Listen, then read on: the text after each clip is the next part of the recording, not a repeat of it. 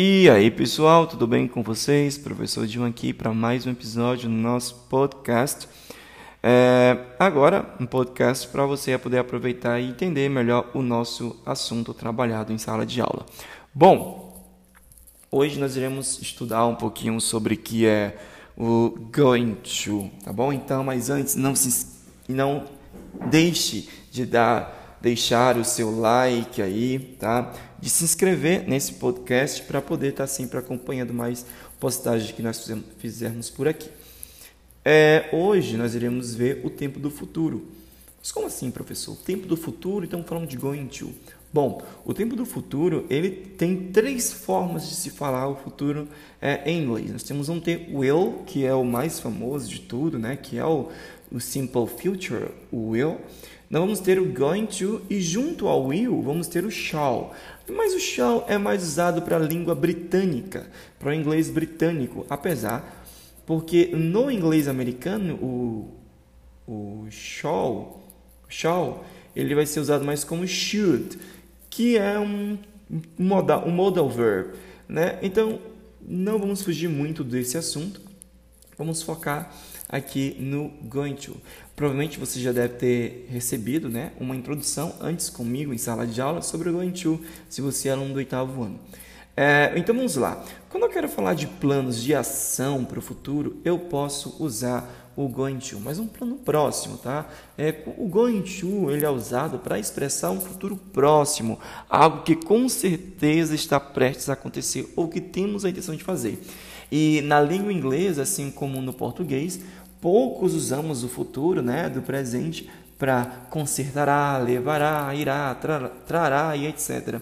É, e que corresponde ao nosso futuro simples, como eu falei, que é ser o will, simple future. E na maioria das vezes damos preferência à construção vou consertar, vou levar. E esse vou levar, vou consertar, vou fazer, vou viajar, nós iremos fazer essa construção com going to. Em inglês, lógico, né?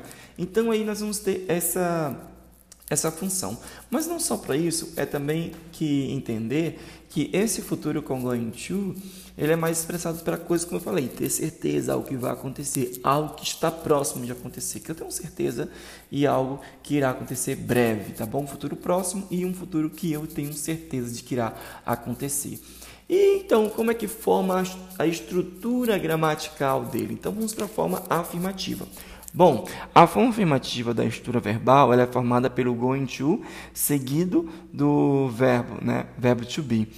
Então, que esse verbo to be ele serve como auxiliar e se posiciona após o sujeito. Por exemplo, we are going to spend our vacation in Paris.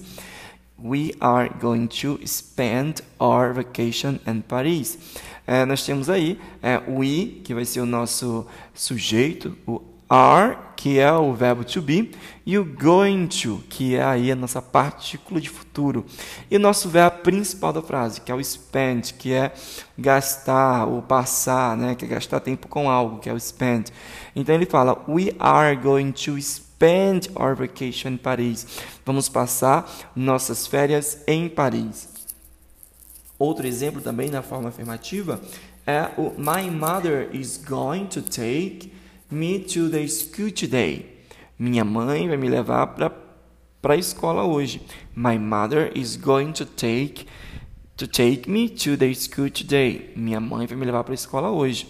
Outro exemplo também que podemos utilizar aqui é I'm going to call or you tonight. Eu vou te ligar hoje à noite. I'm going to call you tonight. Eu vou te ligar hoje à noite. E por último exemplo, vamos ter aqui também I'm going to have a shower before having dinner. Vou tomar banho antes de jantar. Então, a nossa affirmative form vai ser basicamente formada pelo sujeito, mais o verbo to be, mais o going to e mais o infinitivo do verbo, to, do verbo principal da frase, né? Todos eles sem um to, porque já vem um to no going to. Ok.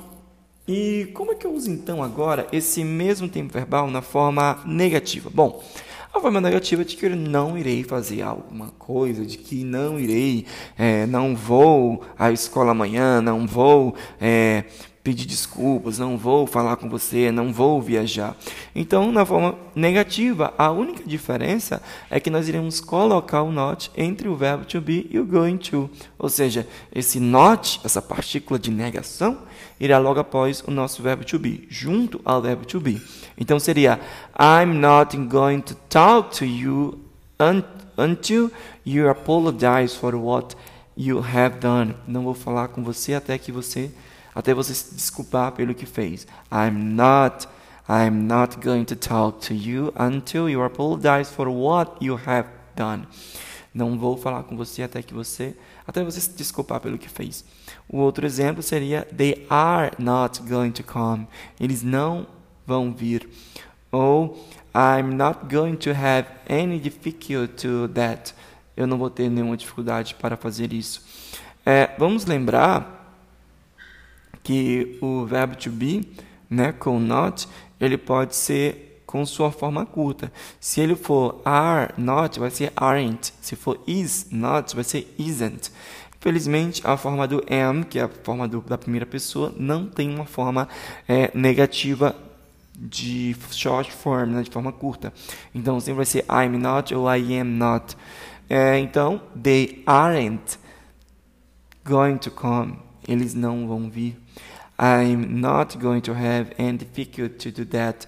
Eu não vou ter nenhuma dificuldade para fazer isso. É, e agora, como é que nós fazemos a interrogação? Bom, a interrogação ela continua é, sempre como em qualquer outro tempo verbal eu vou ter que colocar esse meu caso como verbo to be é auxiliar, ele vai para frente da minha oração para dar esse sentido de pergunta. Então vai ser como o verbo to be primeiro, depois o sujeito, depois o going to e depois o verbo principal da frase. Como seria então? Seria assim, ó. É, are they going to help us?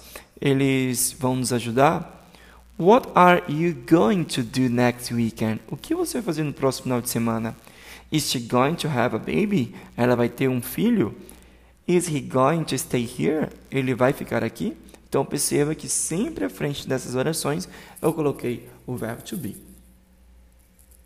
Bom, espero que vocês tenham compreendido um pouco melhor a questão do uso do going to e para você fortalecer é, o seu estudo, não deixe de estar é, vendo as aulas postadas no eClass e também as atividades do livro e também as atividades em PDF são postadas no eClass.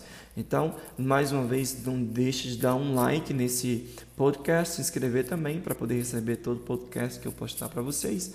E até o nosso próximo episódio. See you!